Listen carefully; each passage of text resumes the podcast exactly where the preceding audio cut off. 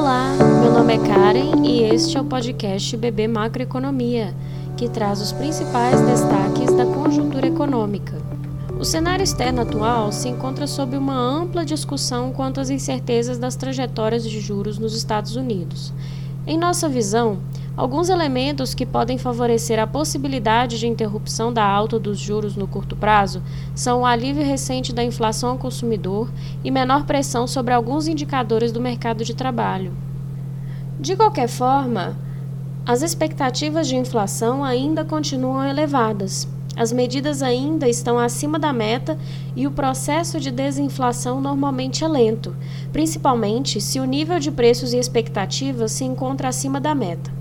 Com isso, reforçamos nosso cenário de continuidade de aperto monetário nos Estados Unidos, pelo menos até meados de março de 2023, quando os juros americanos devem atingir o patamar de 5% ao ano. Levando o olhar para a China, entendemos que, mesmo com os aumentos recentes nos casos de Covid-19 e incertezas no setor imobiliário chinês, o país deve contribuir positivamente para o crescimento global, principalmente a partir da segunda metade de 2023. Já na Europa, os riscos de restrições ainda mais fortes de energia não estão totalmente descartados, mesmo com o importante aumento recente do estoque de energia vindo dos Estados Unidos e do norte da África. Assim, os preços de energia ainda devem se manter em patamares elevados, produzindo uma redução do espaço para o consumo das famílias e na atividade produtiva, em que projetamos a queda do PIB da área do euro em 2023. Diante da esperada contração da atividade econômica global e expectativas de recessão nas principais economias, esperamos uma tendência de desaceleração nas commodities de energia, minério e alimentos. Outro fator influente que gera significativo impacto nos preços são questões geopolíticas, que vão além do conflito Rússia-Ucrânia. Em nossa visão, há um risco no sentido de desglobalização e acirramento da competição entre blocos geopolíticos que podem levar a um processo de menor crescimento e maior inflação em nível mundial no médio e longo prazo, o que pode afetar negativamente a produção e a logística de alguns componentes elementares para a indústria de tecnologia, entre eles os semicondutores. Isso posto, entendemos também que a cotação do real frente ao dólar americano permanece sujeita a elevada volatilidade, em especial em relação às perspectivas de ajustes de política monetária nos Estados Unidos e dos riscos recessivos se ampliando, bem como de questões domésticas, em especial relativas ao futuro do arcabouço fiscal.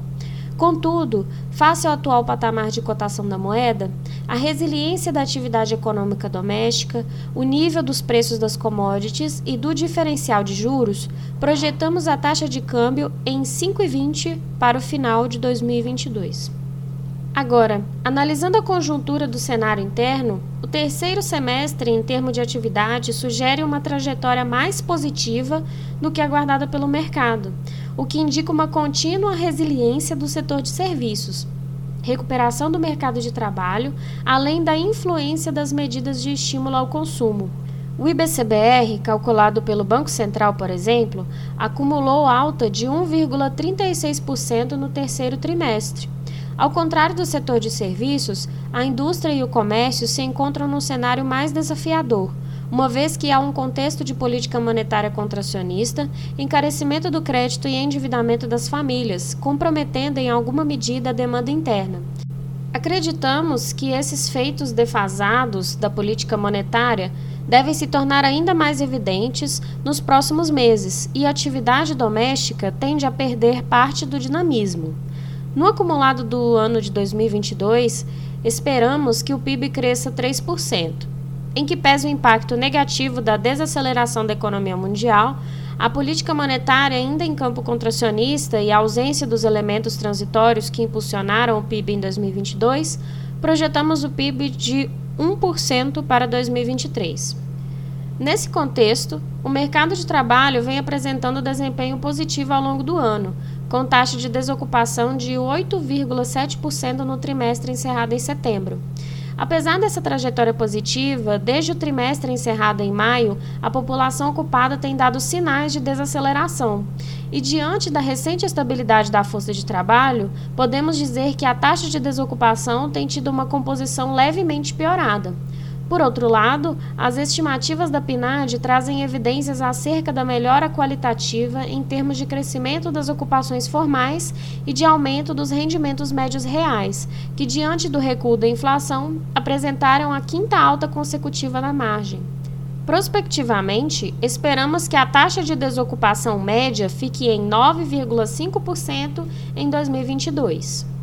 Em relação à inflação, o IPCA de outubro apresentou variação de 0,59%, interrompendo uma sequência de três meses consecutivos de deflação, de julho a setembro, originada em grande parte pelas medidas governamentais que alteraram a cobrança de impostos sobre energia elétrica, telecomunicações e combustíveis. Para o fim de 2022, esperamos que o indicador oficial de inflação alcance 6%. Considerando o cenário inflacionário ainda bastante desafiador e com riscos para as projeções do ano de 2023, esperamos que a dinâmica gradual de desinflação continue levando os preços ao consumidor para patamar equivalente a 4,9% ao final do próximo ano, superior à meta estabelecida pelo Conselho Monetário Nacional, de 4,75%. Diante disso, mantemos o cenário de estabilidade para a taxa Selic em 13,75% ao ano até o mês de agosto de 2023, o que faz com que nossa taxa básica de juros estimada para o fim do próximo ano seja de 11,75% ao ano. Sob a perspectiva fiscal, também apontada nas últimas reuniões do Copom como um dos fatores presentes no balanço de riscos para a inflação futura, destacamos que as contas públicas mostraram um retrato favorável baseado em níveis recordes de arrecadação e controle das despesas, consolidando o segundo ano consecutivo de resultado primário positivo do governo geral, no qual projetamos superávit de 1,4% do PIB. Prospectivamente, por hora, esperamos que a dívida pública deverá se estabilizar entre 85% e 90% do PIB ao final desta década, com a geração de superávites primários a partir de 2025, levando em consideração a incorporação parcial dos gastos que estão sob discussão em PEC. Todavia, as discussões em termos de ampliação de gastos têm aumentado a atenção e a cautela do mercado financeiro, em termos de sustentabilidade da dívida à frente, especialmente quando ponderado que o nível de endividamento do país se encontra acima dos pares emergentes.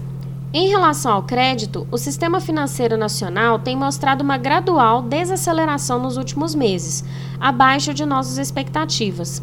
Fato que fez com que revisássemos nossa projeção de crescimento da carteira total de 13,8% para 15,3% em 2022. Apesar da desaceleração recente, a carteira de crédito às famílias deverá crescer em ritmo ainda elevado, de 17,7% favorecida pelas operações com recursos livres e direcionados. Por sua vez, o ritmo de crescimento da carteira pessoa jurídica vem perdendo força no período, em grande medida nas operações com recursos livres, devendo fazer com que a carteira total de crédito pessoa jurídica cresça 11,9% neste ano. Por outro lado, a carteira com recursos do BNDES e as linhas como o Pronamp têm contrabalançado essa desaceleração. Para o próximo ano, os desafios para o crescimento da economia doméstica e global, além do nível de endividamento e comprometimento de renda das famílias, assim como o patamar de inadimplência observado, deverão reduzir o ímpeto de crescimento da carteira de crédito total no sistema financeiro, no qual projetamos elevação de 8,6%. Como contraponto, embora o cenário seja mais desafiador, a economia doméstica deverá crescer acima dos pares emergentes, Adicionalmente, a expectativa de crescimento para o mercado de trabalho e aumento da renda real das famílias deverá manter a taxa de crescimento real da carteira de crédito bancário em campo positivo. Para maiores detalhes, acesse bb.com.br/análises e leia nossos estudos econômicos na íntegra. Finalizamos aqui o nosso panorama sobre o ambiente macroeconômico. Lembramos que as informações refletem apenas expectativas e por isso a instituição não se responsabiliza por perdas financeiras.